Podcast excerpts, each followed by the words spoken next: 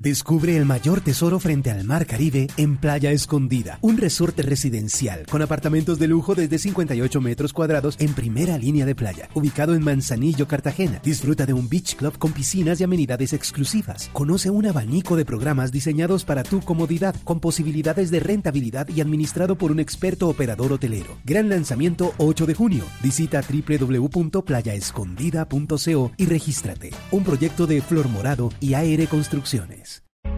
En Mañanas Blue, miércoles sobre ruedas. Bueno, y en este miércoles sobre ruedas yo continúo haciendo recorridos por la sabana de Bogotá hacia el norte de la capital de la República a bordo de una Chevrolet Blazer RS, que es un vehículo que mezcla el diseño, el volumen, el confort de una SUV, pero también con las prestaciones de un carro deportivo. Ahora les voy a hablar algo de tecnología en materia de seguridad, que básicamente hace que el vehículo te mantenga protegido y confiado en el recorrido que tú decidas seguir con uh, una tropa importante de sensores eléctricos que te están, electrónicos, perdón, que te están eh, ayudando permanentemente a indicar por dónde vas, qué obstáculos podrías tener. Hay sensores traseros, sistema de estabilidad, StabiliTrack, siete bolsas de aire en temas de seguridad, siete airbags, de los cuales dos son frontales, dos laterales para conductor y copiloto en la primera fila de sillas, dos de cortina para los impactos laterales y uno de rodillas para proteger las piernas del conductor.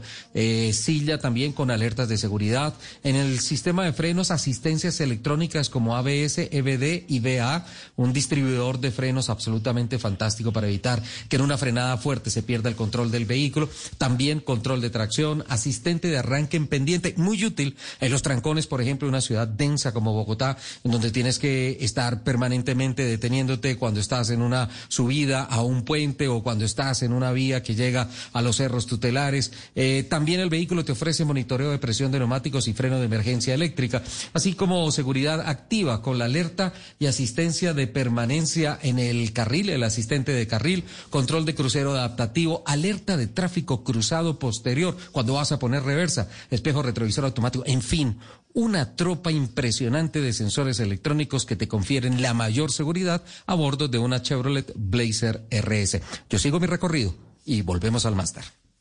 Una señal que se enlaza Regiones conectadas a través de un dial. A partir de este momento, Oscar Montes, Ana Cristina Restrepo, Hugo Mario Palomar, Valeria Santos, Gonzalo Lázari y Camila Zuluaga analizan y debaten el tema del día. El tema del día. Colombia está al aire. Son las 12 del día, 17 minutos. A ustedes, gracias por seguir conectados con nosotros hoy aquí en Mañanas Blue cuando Colombia está al aire. La noticia del día la hemos venido comentando desde que empezamos esta emisión y tiene que ver, obviamente, con la audiencia que se está dando en la Comisión de la Verdad entre aquellas víctimas del secuestro por parte de las FARC y los líderes de esta extinta guerrilla. Han pasado muchas cosas, Sebastián Nora, en esa audiencia y creo que es importante, por ejemplo, escuchar a Carlos Cortés que nos hagamos una idea de lo que ha venido sucediendo en esa audiencia. Carlos Cortés, que es hijo del periodista Guillermo Lachiva Cortés. Hemos escuchado, por ejemplo, a Roberto Lacutir, la escuchamos más temprano, pero escuchemos lo que dijo el hijo de Lachiva Cortés en esta audiencia histórica para Colombia. La degradación del conflicto también se dio de parte del Estado y la sociedad civil. Todos, absolutamente todos somos de una u otra forma culpables de este error todos los días deberíamos preguntarnos, ustedes señores periodistas, ustedes los asistentes a este, a este acto, deberíamos preguntarnos ante el espejo, ¿qué hicimos para evitar la masacre y la desaparición de todo un partido político como, la Unión, como la Unión Patriótica? Y ahí precisamente eh, escuchamos eh, al hijo de la Chiva Cortés. Diferentes testimonios se están eh, presentando el día de hoy. Se está esperando sobre todo el pronunciamiento de Ingrid Betancourt.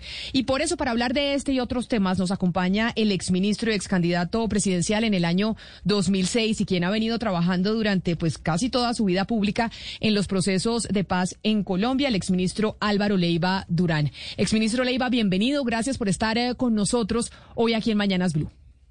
Hola Camila, ¿cómo le va? Hacía días no conversábamos. Es verdad y me parece importante conversar con usted sobre todo hoy, en donde estamos viendo esta audiencia que ha programado la Comisión de la Verdad en cabeza del padre de Ru y para preguntarle, entre otras cosas, exministro Leiva, y para contextualizar a los oyentes por qué es tan importante esta audiencia que se está llevando a cabo hoy. Pero no solo es, no solo esa audiencia, todas y las que faltan, las que faltan. Esto es un abrebocas no más. Eh, la comisión ha venido trabajando sectorialmente, eh, públicamente poco, en términos de ante los medios, y falta la presentación de Macaco, falta la presentación de Mancuso, falta la presentación de otros que están listos para eh, poner frente al país toda su experiencia, toda su participación, toda la crueldad frente a las víctimas y precisamente lo que está demostrando es que se hizo bien en La Habana, creando esta institución que está ligada naturalmente a la unidad de búsqueda de desaparecidos y la Jurisdicción Especial para la Paz, y una que no tiene institución, pero que es la no repetición, siempre teniendo a las víctimas como eje central. Entonces vale la pena señalar que esta es una demostración más de la utilidad del proceso y naturalmente de, de la trascendencia de una comisión, porque Colombia no sabe exactamente qué fue lo que sucedió. Se sabe que hubo secuestros, que muchos secuestros. Durante el proceso de, eh, secuestro de Ingrid, yo estuve en contacto, creo que el campeón de estar en contacto con todos los familiares, con todos los familiares. Eh, cartas que recibía de los secuestrados, pidiendo las intervenciones. Eh, hay una grabación muy linda de Ingrid, en donde me menciona desde el secuestro, eh, de tal forma que sí, eh, soy consciente de la envergadura de lo que está sucediendo hoy, pero sobre todo de la trascendencia de lo que hace falta. Claro, pero y ahí, y ahí le quiero preguntar, eh, exministro Leiva, de la trascendencia de lo que hace falta, porque usted dice, no solo esta audiencia es importante, son importantes las que han existido ya y las que faltan por pasar. En este caso, que es una audiencia sobre el secuestro y que, digamos, eh, los victimarios son eh, los ex líderes de las FARC, pues hay como un, como un denominador entre los colombianos que dicen, qué bueno que esto esté pasando, para saber qué es lo que tienen que decir las FARC frente a un crimen tan atroz como fue el secuestro. Pero ¿qué va a pasar cuando entren a declarar, eh, por ejemplo, y a contar su verdad en la comisión, como usted menciona, quienes fueran los líderes paramilitares? Porque tal vez ahí se va a contar una verdad de un sector del país, político, empresarial, etcétera, etcétera, que no le va a gustar a mucha gente. Y ahí entonces vamos a empezar otra vez con los cuestionamientos de legitimidad de la comisión. Sí, siempre habrá enemigos, sobre todo si de alguna forma pueden salir implicados.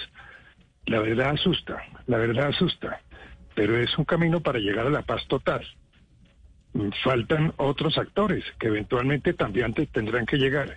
Este es un rompecabezas, yo siempre lo he comparado y lo hablé con el padre de Ru.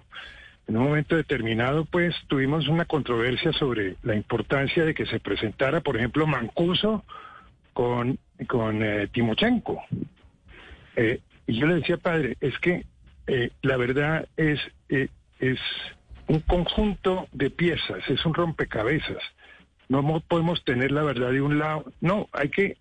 Y, esto va a precipitar. Mire, hay el caso de, de una persona que no voy a dar el nombre, que ya está listo para presentarse en la Comisión de la Verdad, que dice, el EPL me recogió, me metió a los 14 años, no sabía ni leer ni escribir. Se fue formando, va creciendo y siendo ya más que un mayor de edad, un hombre por encima de los 20, le dicen que se va a desmovilizar, que hay que desmovilizarse. Eh, entonces eh, dice listo, lo recogen unos helicópteros y se los entregan ni más ni menos que al jefe de todos los paramilitares en su momento, a Castaño. Esa fue la desmovilización en unos helicópteros oficiales del Estado colombiano. Entonces termina de paramilitar. No tenía opción hasta que llega Ralito. le dicen, si usted se quiere beneficiar, tiene primero que combatir a Martín Llanos. Y no logró lo que el Estado quería, no lo aceptaron naturalmente en Realito y se tuvo que vincular al clan del Golfo. No tenía manera de, hacerse a ninguna otra posibilidad. Esa es una realidad que es devastadora desde el punto de vista de lo que sucedió, de la participación además de todos los estamentos, porque son estamentos vinculados directa o indirectamente a la violencia. Eh, la participación de la fuerza pública en estos relatos que se van a conocer. Eh, las atrocidades, es que, es que uno se espanta. Yo no sé si usted vio una cabeza rodando hace dos tres días por los medios. un señor que levanta un talego y sale rodando una cabeza. Sí, es Hoy, imagínense lo que pudo haber sucedido durante esos 30, 40, 50 años y como usted dice, doctor Leiva, esa verdad duele. Y duele porque es un horror lo que ha vivido Colombia en medio del conflicto. Y el padre de Ruque está adelantando esta audiencia y con quien usted habló. Permítame, eh, escuchamos cómo se abrió esta audiencia hoy en la Comisión eh, de la Verdad, en donde precisamente se están, eh, pues, pues, están encontrándose quienes fueron víctimas del secuestro y los líderes de esa extinta guerrilla. Este no es un momento de justicia. No venimos a juzgar. Para juzgar está la especial para la paz en la que tenemos plena confianza. Porque no habrá impunidad sobre los crímenes de guerra y los crímenes de lesa humanidad cometidos por miembros de la guerrilla, de los paramilitares y del Estado.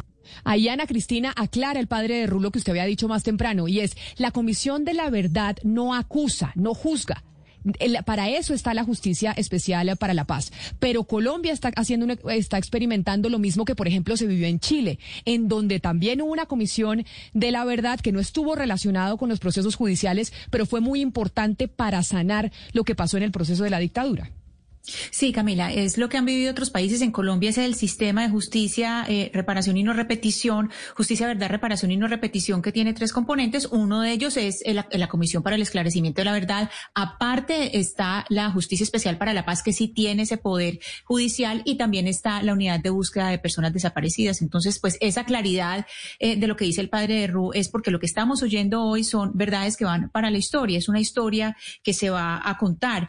Pero yo le quisiera preguntar sobre esa historia que se va a contar eh, al señor Leiva, porque eh, hemos tenido las versiones eh, en la Comisión de la Verdad de algunos expresidentes como Ernesto Samper o como Juan Manuel Santos, pero el expresidente Uribe, él no reconoce a este sistema del cual estoy hablando. ¿Cómo se puede hacer esa compilación de la verdad cuando hay una persona o de las distintas verdades, porque lo tenemos que decir en plural, cuando hay una persona que se niega a reconocer la legitimidad del sistema? Bueno, a mí se me ocurre eh, responderle, muchas gracias, con algo que creo que Philips ya no se vende, radios Philips ya no hay, ¿no? El, dicho es más, más temprano que tarde sus radios serán Philips. Eh, por eso es importante la participación simultánea de combatientes que están en las diversas filas, no las FARC por un lado, no, sino todos. Y por eso menciono yo el rompecabezas eh, la verdad fue un tema que se analizó muchísimo en La Habana y yo participé. y fíjense ustedes, eh, algún día se conocerá la verdad. El que hizo los 10 principios de la verdad fue Santrich, porque primero se establecen unos principios y después se habla de la, de la Comisión de la Verdad y demás, y sus alcances. Después viene el decreto, viene el decreto. Eh, lo cierto es que nos vamos de para atrás. Es decir, cuando se diga de dónde salió la idea de los hornos crematorios. Eso es muy importante. No lo voy a decir yo de ninguna manera. Que lo relaten para ver de dónde viene la insinuación. Entonces, los que han dejado de presentarse en la comisión, posiblemente no lo harán ellos directamente, pero llegará un momento en que van a tener que dar explicaciones porque otros van a ir haciendo señalamientos. Ahora, es obvio que Uribe no quiera ir. Él obviamente todavía desconoce el proceso de paz. Él, si, si va a la Comisión de la Verdad, le toca decir, sí, esta es una manera de reconocer el proceso, porque como es un sistema, es un sistema es que la Comisión de la Verdad no está aislada. Hay un tejido, por eso se llama Sistema Integral de Justicia, Reparación y No Repetición. El sistema Doctor se mueve, déjeme, déjeme interrumpirlo porque usted habla de Uribe y, me- y es que me conecta con la pregunta No, que le iba a hacer. hablaron de Uribe. Ustedes me hablaron de Uribe. No, No, yo estoy claro. respondiendo a lo que... Tiene, tiene toda la razón, pero es que el tema de Uribe me conecta con lo que le quería preguntar, porque la historia reciente más o menos nos ha llevado a un lugar en el que necesitamos un proceso de paz del proceso de paz. ¿Y por qué se lo digo? Porque tenemos por un lado una guerrilla des- des- desmovilizada, legítimamente desmovilizada, pero por otro lado un sector de la sociedad, doctor Leiva, que nos guste o no, o a- le guste o no a quien, ganó las dos elecciones en el que se discutó, eh, discutió el, el acuerdo de paz, el plebiscito, y después usted estará de acuerdo conmigo. ¿Eligieron a quién? No entiendo. ¿Eligieron a quién? Claro, no, eh, por un lado tenemos una guerrilla desmovilizada, legítimamente desmovilizada, pero las últimas dos Eh, grandes pues el- el- eligieron, eh, doctor Leiva, al uribismo. Tenemos a Sí, Iván que Duque elegido bandera. y, Ah, no, y Iván y en el, Duque, y en el plebiscito ganaron, Claro. ganó el Ah, no. no, yo le- Entonces yo- son yo- esas yo- dos le- elecciones no, en donde, no. pues finalmente, Entonces, No, allá mire, ahí finalmente hay se una votó que no. equivocación. Ahí hay una equivocación. ¿Por qué? Pero déjeme Sí. hacer la pregunta. Por- porque Claro por un sí, lado, con mucho gusto. porque por un lado, ese sector del país ganó las dos elecciones que han tenido, han girado alrededor del tema del acuerdo de paz. Entonces, yo siento Pero que yo, si no ¿cuáles se son las dos elecciones? La de Duque es Pero, una, doctor Leiva, y la otra... el- el el- pues, el- la elección ah, presidencial. no, el plebiscito. Es que el plebiscito no fue una elección. El plebiscito Entonces- es, es- fue un plebiscito. Bueno, una, una, manifestación electoral en la que el pueblo decidió algo. Entonces, eh, el no o el uribismo ganó eh, las dos elecciones, pero por el otro lado hay una guerrilla legítimamente desmovilizada. Entonces, ¿qué hacer? Porque yo siento eh, que si no se cede de parte y parte, pues este sin salida va a llegar eh, a, a todas partes. Y yo siento ya para terminar la pregunta, doctor Leiva, que las dos partes lo quieren todo cuando tienen la mitad de la votación. Entonces, ¿qué hacemos? No, es que esto no es un problema de votación, mire. En Colombia se cometen unas equivocaciones monstruosas. Se llevó a la paz a un plebiscito cuando los grandes autores reconocidos universalmente, universalmente, dicen que hay temas que no se pueden llevar. Aquí en Colombia perfectamente pueden derrotar las buenas costumbres y puede ganar la pornografía.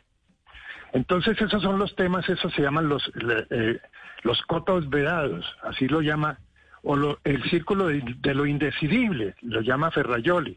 Pero bueno, aquí se hizo, pero no es cierto el resultado que usted menciona, porque para hacer el plebiscito hubo un pronunciamiento de la Corte Constitucional, en donde establece unos mecanismos y dice, si se llega a perder, se puede o dejar el tema ahí o se puede continuar. Y hubo unas negociaciones y por eso se firmó primero en Cartagena y después en el Colón, porque hubo unas negociaciones en donde estuvo Marta Lucía, en donde estuvo Uribe y demás, y una vez aprobado ese segundo texto se publicó y se firmó en el Colón. Y la misma Corte Constitucional, al hacer, eh, montar este mecanismo de aprobación, dijo que la segunda vez no requería un plebiscito, sino las mayorías del Congreso. Y Yo tengo las actas, las actas de cómo se votó. Entonces, desaparece el no, precisamente porque produce una nueva negociación con gente que no había participado en La Habana, se produce un texto que es el vigente, pero no solamente está vigente, sino que acá hay escasez de conocimiento respecto de lo que se hizo. Malí, que tiene una paz pequeña, le pidió al Consejo de Seguridad que convirtiera su texto en un documento oficial del Consejo de Seguridad. Siguiendo eso, y agregándole unas, unos valores internacionales que son instrumentos vigentes que tienen que ser automáticamente recogidos en Colombia, porque hay normas internacionales que no se pueden poner en tela de juicio, elevó el texto a lo que se llama acuerdos especiales, los depositó en, en Suiza, le pidió a el Consejo de Seguridad que metiera el nuevo texto como texto oficial de Naciones Unidas y que los vinculara a sus resoluciones y se hizo ya no una declaración de gobierno, sino de lo que se llama declaración de Estado de parte de Colombia, diciéndole a la comunidad internacional que el texto último era el vigente, no el del no, porque el del no se derrotó, por eso se revisó. Claro, Y pero por eso digamos se que a firmar. Entonces, la polémica se superó. Pero se, no se tiene super- nada que ver pero con se- la realidad. pero que se haya superó, unas doctor gentes Leiva. que cojan eso como argumento, me parece, pues si se quiere una tontería. Pero por eso cada vez que van afuera a echar un cuento, por unanimidad, la comunidad les dice implementen el acuerdo. No, El claro. acuerdo que, Pero eh, doctor Leiva, digamos que se, se, desconocer. subsan- se subsanó de manera jurídica y todo lo que usted nos está explicando, que pues al ciudadano del común a veces le cuesta trabajo entender. Claro. Pero sin embargo, aquellos que fueron a las urnas y votaron que no y vieron que al final ganaron, pues todavía siguen en esa eh, irascibilidad Claro, de decir, ¿por qué claro. si yo voté que no, Por finalmente una, pasó que por sí? eso hay una máxima, una máxima que dice que la ignorancia del derecho no sirve de excusa. Claro, pero déjeme, déjeme sobre esto que le pregunta mi compañero Sebastián Hora de hacer un proceso de paz, del proceso de paz, escuchar para que usted también lo oiga al- a lo que dijo eh, Carlos Antonio Lozada, que hoy es senador de la República y es Sí, ex no. negociador de las FARC en La Habana, hoy en ese encuentro en, en la Comisión de la Verdad, en donde habla, por ejemplo, que de pedir perdón en público, pues no lo va a hacer y que es mero postureo. Por supuesto que lo que pedimos perdón, pero queremos, como él nos lo dijo, que no sea algo impostado, que salga aquí. Nosotros hemos perdido, he- hemos pedido perdón por muchas veces, por muchos actos, pero hacerlo aquí yo puedo pedirlo. No, no perdemos absolutamente nada, lo hemos solicitado en innumerables espacios, lo hemos hecho en los espacios privados pero queremos que eso salga y brote del corazón, de lo profundo, en un momento en que nazca, y no como lo señaló Armando, algo impostado para efectos de un registro en la prensa.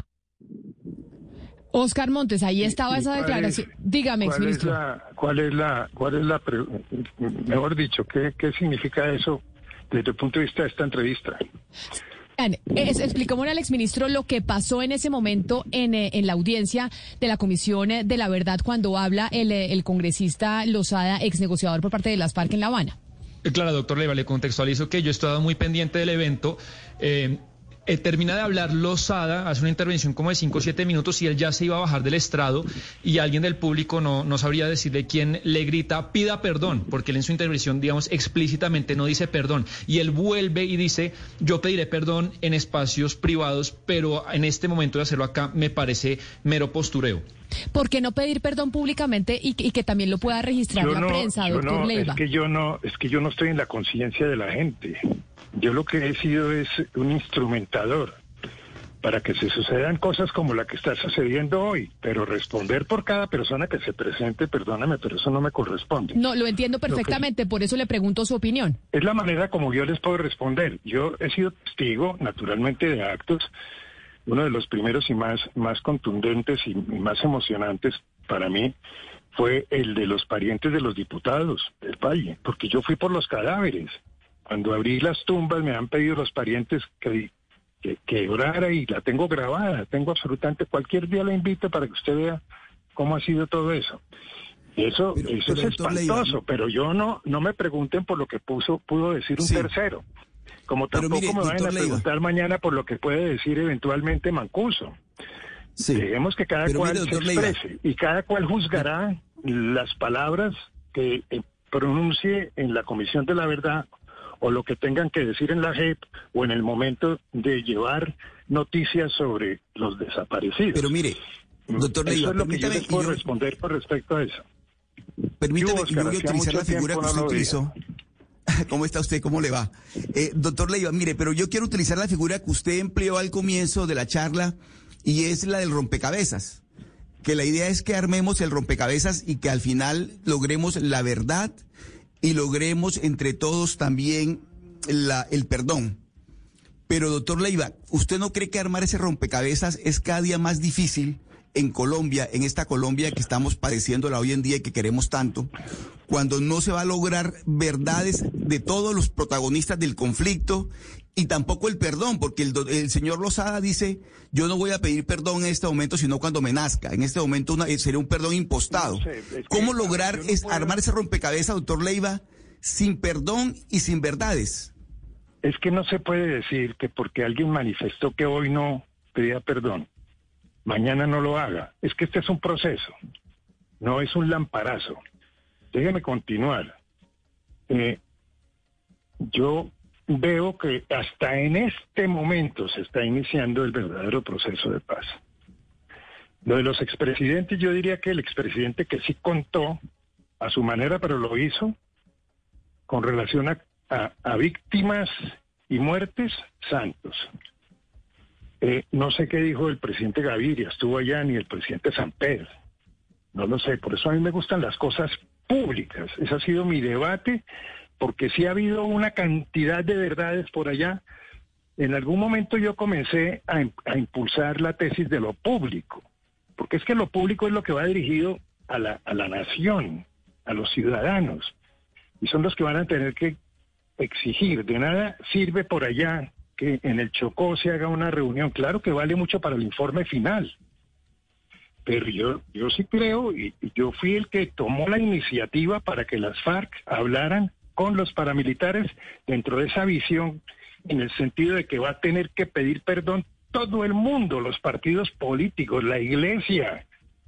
Cuando estábamos creando esto, alguna persona muy importante de Antioquia, pero de la mayor importancia me invitó a comer un buen día con dos personas más, que no vale la pena mencionarlas ahora, y me dijo, ¿y qué le va a pasar a los bananeros? Inmediatamente entendí que había algo que tenía que ver con los bananeros. Eso, todo eso está por descubrirse. Eh, desafortunadamente, el, envión que sufrió la JEP en un momento determinado, pues envió hacia, hacia un futuro lo que comienza a sucederse. Solo la, la ley estatutaria fue un sacudón, un sacudón, pero ya se está, se está decantando y eventualmente van a tener que ir todos. Mire, le quiero anticipar algo. Esa cifra de seis mil y pico de falsos positivos es chiquita. No le quepa la menor duda. Hay una cola de militares y algunos los están frenando para que no vayan. A mí me visita mucha gente y uno de los coordinadores de un número importante me dijo cómo hago para llegar a la verdad y a la JEP y tal, porque esa cifra no es, es mucho mayor, imagínese. Pero doctor Leiva, ¿quién los está frenando para que no vayan? A mí eso me, me produce realmente me pone los pelos de punta. Claro, pero ¿quién los está frenando para que no vayan? la gran verdad, ¿por qué? Porque hay reticencias, hay maneras, es decir, mire, eh, debe haber paramilitares que no les gusta que otros paramilitares digan la verdad. Pero, pero eso, eso va a llegar un momento en que eh, eso lo considero yo un obstáculo. Pero eventualmente yo repito, eventualmente se va a conocer la verdad. Hay una preocupación que para mí es fundamental y en eso de alguna forma estoy comprometido para que pueda sucederse, y es la extensión de la vida de la Comisión de la Verdad, porque está próxima a, agotarse. Pero tenemos que tener en cuenta que hubo una pandemia de año y medio, vamos para los dos años de pandemia, unos argumentos que de golpe van a permitir la extensión en el tiempo de la existencia, porque repito, yo sí creo, por lo que conozco, desafortunadamente me vinculé a, una cosa horrible en 1984 y no, no me he podido salir de eso, como me decía él, hablaba yo con el padre de me metí en un tren en donde comenzó a coger velocidad y ya no puedo saltar. Todos los días me llegan cosas y yo lo que hago es señalarles los caminos. Pero a propósito de los temas que tratan, entonces yo me nutro en el conocimiento y digo, Qué horror lo que fue el conflicto interno. Qué horror la participación de los partidos. Qué horror el Estado. Les voy a contar a ustedes una cosa. Cuando yo llegué a La Habana, me parece interesante lo que les voy a contar. Ya había, se había preparado desde Bogotá una jurisdicción, que era una jurisdicción dentro de la jurisdicción ordinaria. Y hubo un debate, hubo un debate, por eso se llama Jurisdicción Especial para la Paz. Se señaló primero, y si ustedes van al capítulo, el punto 5, van a encontrar los principios de la Jurisdicción Especial para la Paz, que dice está cimentada sobre los principios de Naciones Unidas, el derecho internacional, el derecho de los derechos humanos, el derecho internacional humanitario y el Estatuto de Roma. Y no se montó sobre la jurisdicción ordinaria porque se concluyó que el Estado había sido parte del conflicto y lo estamos viendo todos los días. Entonces no podía ser juez y parte, no sé si me explico. Por eso el Estado no mete esto dentro de la jurisdicción ordinaria. Son tecnicismos, pero no dejan de ser muy importantes, porque en un momento dado hay que buscar la responsabilidad en cabeza de quienes manejaron el Estado. Entonces, esto es como para darles a ustedes, ponerles sobre el tapete Señor un tema que hay que, que hay que revisarlo detenidamente y a ustedes como medios de comunicación. No solamente les debe interesar trasladar la noticia de hoy como la votación en Naciones Unidas, sino hacer el análisis. ¿Por qué Colombia vota hoy neutro? Sí, señor, señor Leiva, precisamente a eso, a eso eh, voy yo. Usted nos habla de ese tren en el que usted se montó desde 1984. Le quiero preguntar por el vagón de 1991 con la constituyente para que los oyentes y nosotros como periodistas podamos entender mejor esta, esta eh, coyuntura. Hubo a usted, el, presidente Gaviria, entonces le pidió que hiciera parte de esa comisión que iba a hablar con la coordinadora guerrillera de, Simón Bolívar. Y hubo una carta, usted ahorita hablaba de lo público, hubo una carta que no fue muy conocida, que fue firmada entonces por Alfonso Cano, por Manuel Marulanda, eh, por Timochenko, EPL y ELN, en que decían que sí querían hacer parte de esa constituyente. Nosotros no, no, no tenemos mucho conocimiento de esa carta. Cuéntenos, por favor, de qué se trataba esa carta, qué pasó con eso y este, y cómo cambia, y cómo hubiera cambiado el panorama si esa carta el Estado la hubiera, el gobierno la hubiera mirado de otra manera? Yo le hago una pregunta para mi respuesta. ¿Usted y yo nos conocemos personalmente? No, doctor, yo no lo conozco. Bueno, o sea que nunca hemos hablado del tema. Pero le voy a dar una prueba que más sabe el viejo, eh, el, el diablo por viejo que por diablo. Tengo preparado el documento acá, porque sabía que me lo iban, me lo iban a preguntar, imagínense. Y se las puedo leer si quieren, es un poquito extensa. ¿Qué pasó? Se integró una comisión de la cual yo hice parte. De golpe no les leo todo el texto, pero por lo menos para que ustedes sepan quiénes participaron en la comisión. Si me perdonan un segundo, porque es que el tema, eh, sinceramente, es apasionante. A ver, doctor Leiva. Hay, unos muertos y otros vivos. Mire, el señor dice Álvaro Leiva Durán, Roberto Posada García Peña, Saulo Arboleda, que vive, Juan Gabriel Uribe, que está vivo, Carlos Alonso Lucio, que está vivo, José Noé Ríos y Monseñor Enrique Sarmiento, hermano de, de, Sarmiento Angulo. Y nos encontramos con Manuel Marulanda, Alfonso Cano, Timo León Jiménez, Adán Izquierdo por las FARC, Pablo Tejada por el ELN, Francisco Caraballo por el EPL, para ver si entraban a la constituyente y dijeron que sí.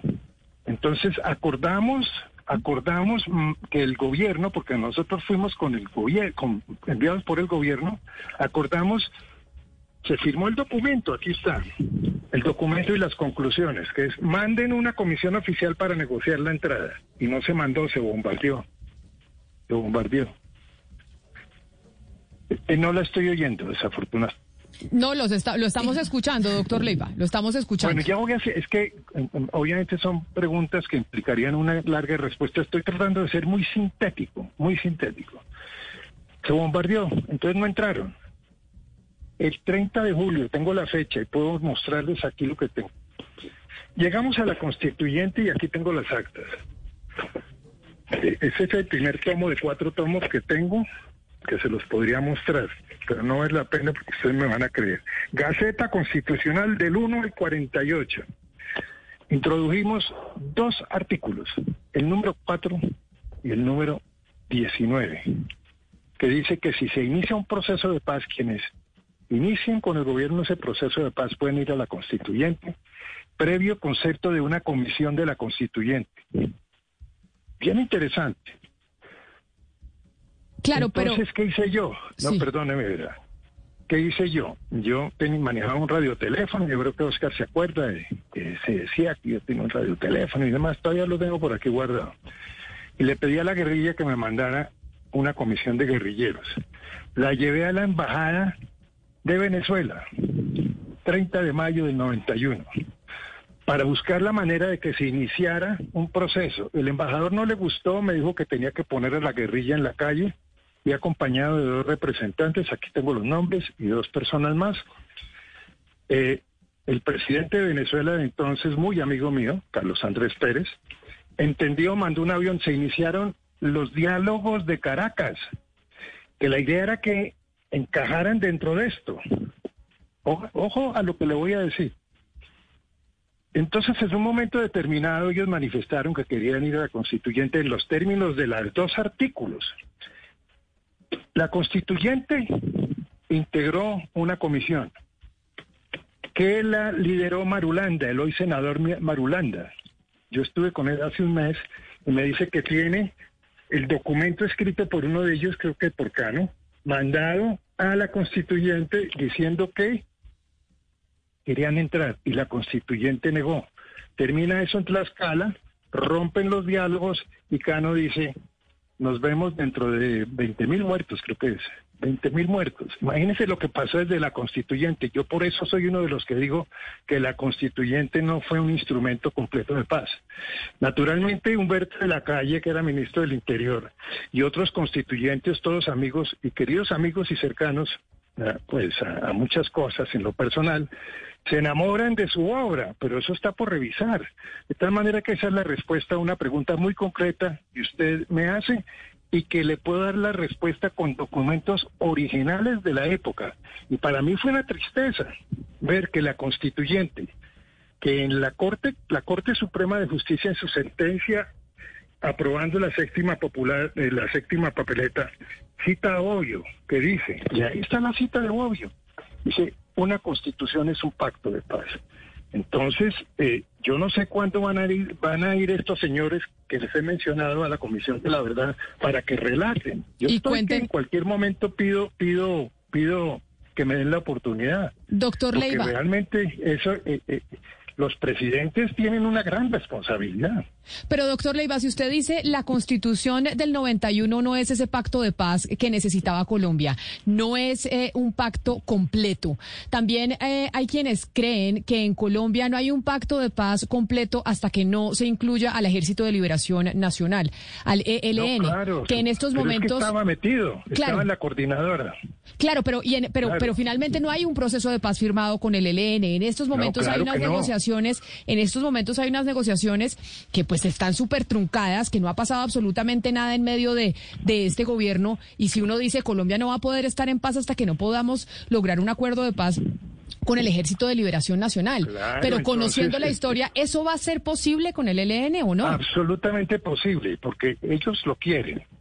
Siempre se dijo que las FARC no lo querían. Yo decía, sí, se puede, se puede, que no, que no se puede, que sí, que sí se puede. Pero, y Yo en- soy de pero- los que Pero qué decirle a la Perdona. gente cuando dicen cómo va a querer el ELN un proceso de paz cuando hemos tenido atentados por parte de esa guerrilla que han sido Claro, eh, públicamente cono- conocidos. Dicen, están sentados a la mesa de que- negociación, pero haciendo atentados en Colombia, que a veces eso No, es lo que la gente no logra entender la contradicción. No están sentados en la mesa de negociación porque no hay mesa de negociación.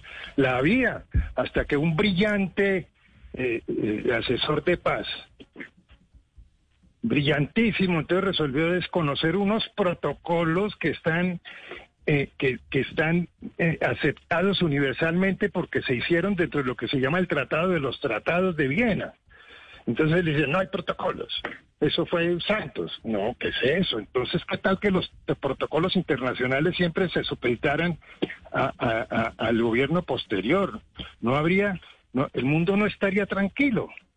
Eso es una bestialidad, pero no solo eso, sino de una vez después, después, después de la elección de Trump, solo para hacer el daño, metieron a Cuba, que ha sido el país que en los últimos años se ha prestado para los procesos de paz en la lista de países de, de, de- de- ¿cómo es que se llaman? Terroristas.